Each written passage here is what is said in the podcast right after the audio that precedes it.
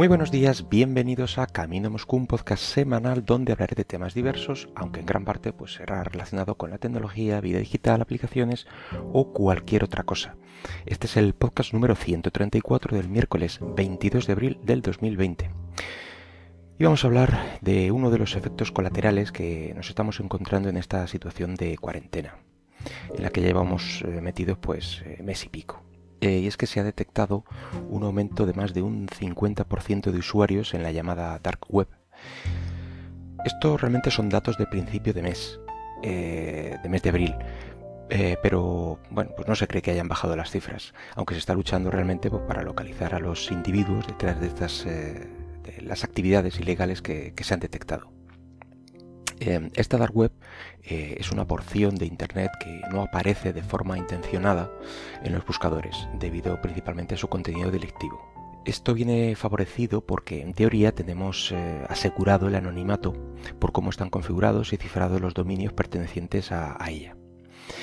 Eh, a este vecindario, por así decirlo, pues no podremos acceder de forma normal digamos, con un navegador normal poniendo una URL, sino que a través de navegadores específicos como son Tor, que quizá es uno de los más publicitados y conocidos y es el que suene, os suene la mayoría. Aunque estas iniciativas pues, pueden llegar a nacer para ser realmente anónimo, evitar gobiernos represivos, ejercer tus libertades, bueno, pues algo similar a lo que ya vimos eh, con las criptomonedas hace algunos podcasts, bueno, pues su propia naturaleza hace que sean parques de atracciones para criminales, eh, sin posibilidad de rastreo o dificultándolo enormemente. Eh, y bueno, y es un mercado conocido, es decir, que la clientela ya acude allí a buscar, a buscar la mercancía. Es decir, también que los expertos en ciberseguridad hacen uso de ella para transmitir datos y proteger su privacidad. No, no solo los, los delincuentes hacen uso de esta, de esta web.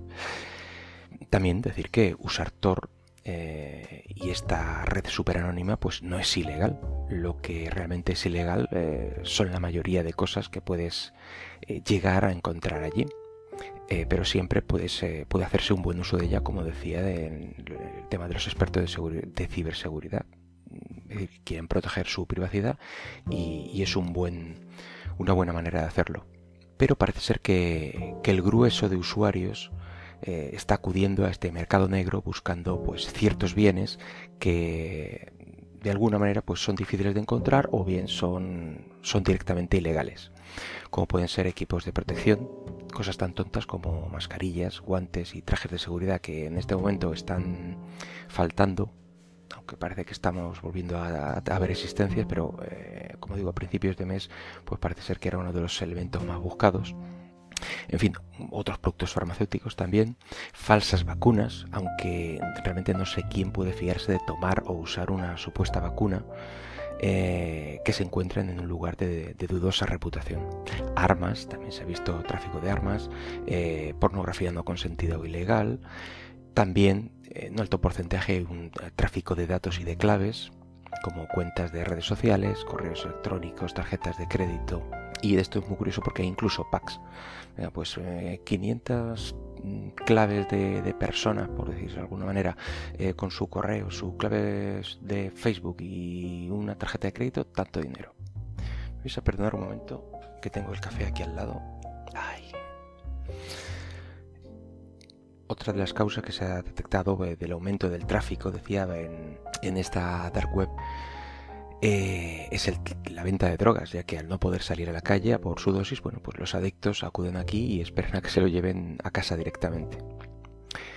Si normalmente tenemos que tener cuidado en las contadas ocasiones en las que podemos salir a la calle. De igual forma, tenemos que extremar las precauciones en estos momentos cuando hacemos eh, nuestras eh, salidas digitales, por así decirlo, ya que también ha aumentado considerablemente el número de ciberataques, estafas, fraudes online, eh, usando como excusa el COVID-19 para, pues, para engañar a los usuarios que, bueno, pues intentan agarrar a un clavo ardiendo. Bueno, como lo de siempre, desconfía de fuentes no conocidas, usa el sentido común, evita descargar principalmente aplicaciones, especialmente si prometen ser gratuitas sabiendo que normalmente son de pago, ya que bueno, pues te pueden colar un virus casi seguro. En fin, eso es en cuanto un poco a, las precauciones que debes tener en estos momentos. Y hemos estado hablando eh, todo el rato de Dark Web y, otras veces en otros programas hemos hablado de, de Deep Web o Darknet. Estos términos realmente tienen ciertas diferencias, eh, pero igual que con los términos de hacker y de cracker, bueno, pues son fácilmente confundibles por el gran público y yo creo que va siendo eh, momento y lugar para, diferenciarlos.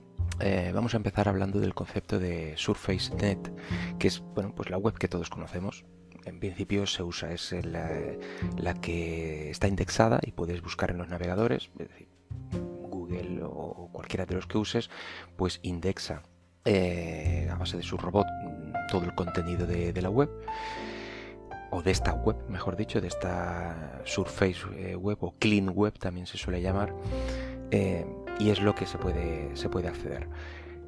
Em, luego está por debajo la Deep Web web profunda, Em, que es el contenido que no puedes buscar de forma mm, normal y se accede bueno, pues, eh, a través de link directos eh, u otro tipo de, medios. Pueden tratarse de páginas protegidas o de contenido protegido por un paywall.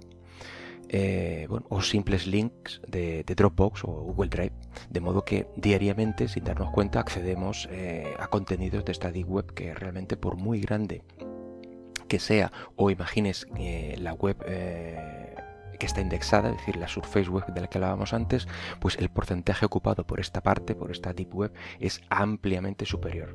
Eh, algunas cifras hablan de incluso más del 90 y pico por ciento.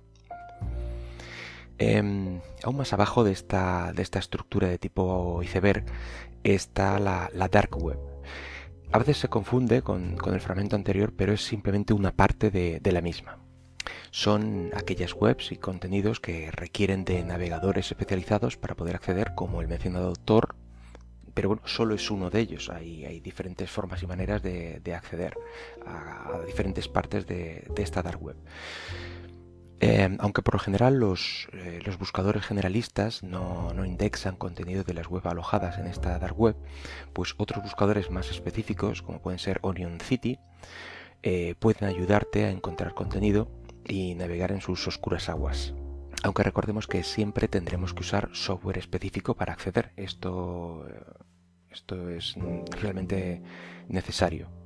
Eh, por último, dentro de esta dark web podemos encontrar diferentes subredes eh, como la Rector que decíamos o la I2P, la Freenet. Eh, bueno, pues cada una de ellas se denomina Darknet. Así que podríamos determinar que todo el conjunto de estas Darknet forman la dark web que a su vez es la parte más privada y anónima y oscura de la deep web.